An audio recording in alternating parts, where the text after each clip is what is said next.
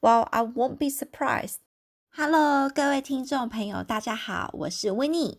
今天我要跟大家聊关于非洲最后一个君主治国——史瓦蒂尼。Hi everyone, this is Winnie. Today we're gonna be talking about Africa's last monarch country, Kingdom of Eswatini. 大家对于史瓦蒂尼这个非洲小国应该都非常陌生。 其实陌生是应该的，因为该国家在二零一八年四月时才把用了百年的老名字史瓦济兰改成史瓦蒂尼。I think the name Eswatini is quite unfamiliar for majority of people because this country only changed its name from Swaziland to Eswatini in 2018. 史瓦蒂尼位于非洲南部的一个内陆国家，它北边、西方跟南边三面为南非所包围着，东北边则是与莫桑比克为邻。Eswatini is a landlocked country in southern Africa. It is bordered by Mozambique to its northeast and South Africa to its northwest and south. 这个国家非常小。面积只有半个台湾大，从北到南不到两百公里，而从东到西则不到一百三十公里，是个两天开车就可以逛完的一个国家。史瓦蒂尼原本属于英国的保护区，在一九六八年九月六日独立后，马上与台湾建交，是台湾在非洲唯一的邦交国。Eswatini was under British rule from 1906 to 1968. As soon as they started their independence, they had started having a foreign relationship with Taiwan. Therefore, it is the only country in Africa that Taiwan has a foreign relationship with. 而他们会改名字，主要是因为史瓦济南其实是殖民地时期的名称。 就像辛巴威以前叫做罗德西亚，波查纳则是叫做贝专纳，而在二十世纪建国独立后，都纷纷改名。The reason for the name change is because Swaziland was the name given under the British rule.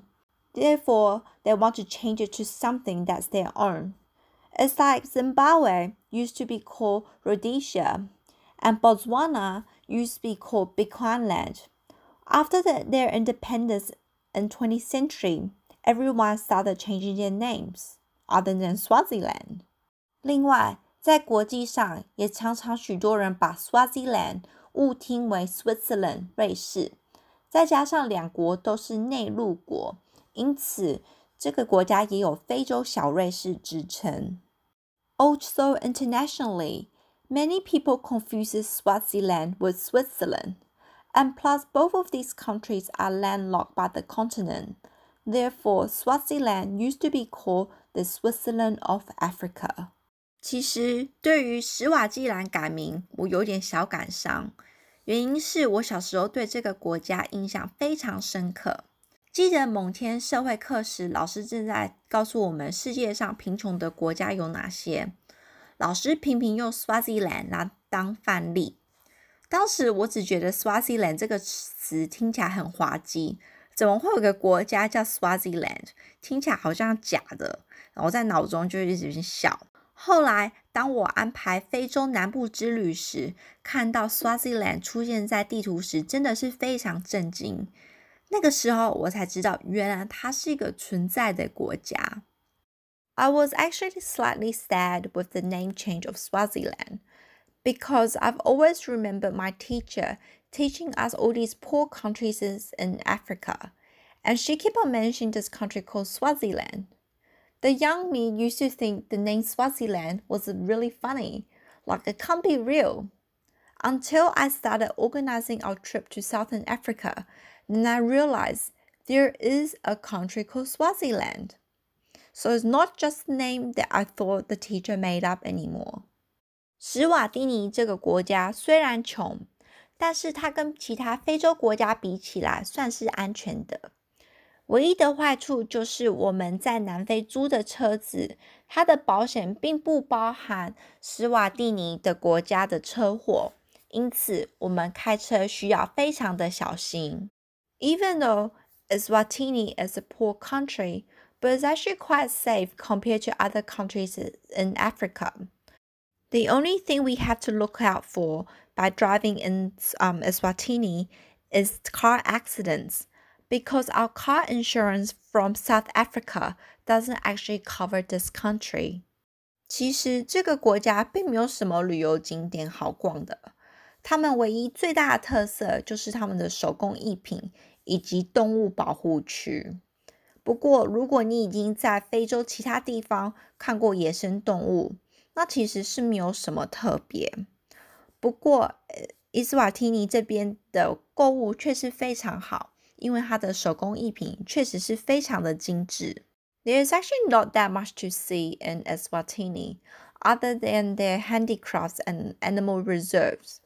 However, if you've been traveling around Africa, you would have seen a lot of animals already. Therefore, the best thing you can probably do in Eswatini is shopping, because the handicrafts here are actually quite good. 而其中我非常推荐的一家公司叫做 Gone Rural 的手工艺品，它主要是帮助斯瓦蒂尼的妇女们，让她们有一技之长，能够有赚钱的能力。One of the companies I really recommend is called Gone Rural.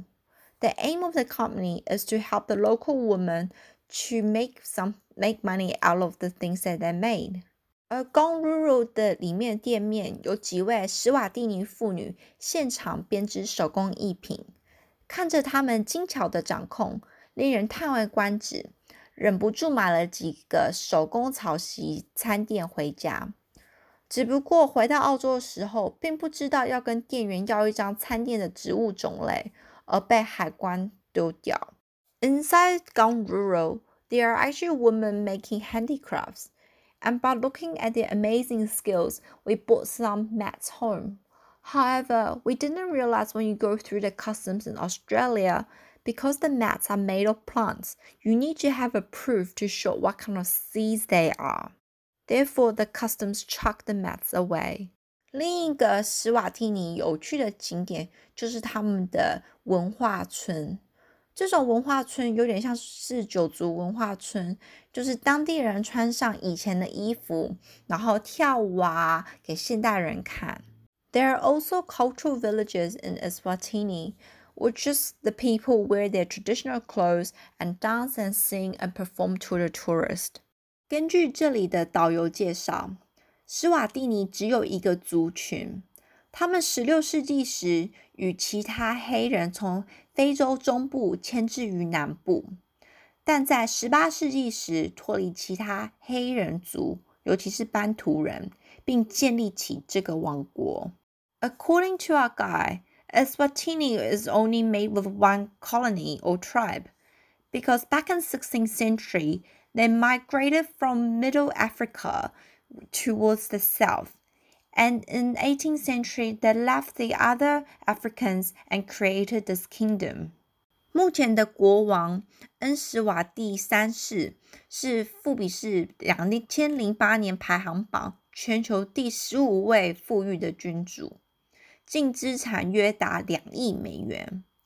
不过，史瓦蒂尼却是世界上最贫穷的国家之一，艾滋病是全球之冠。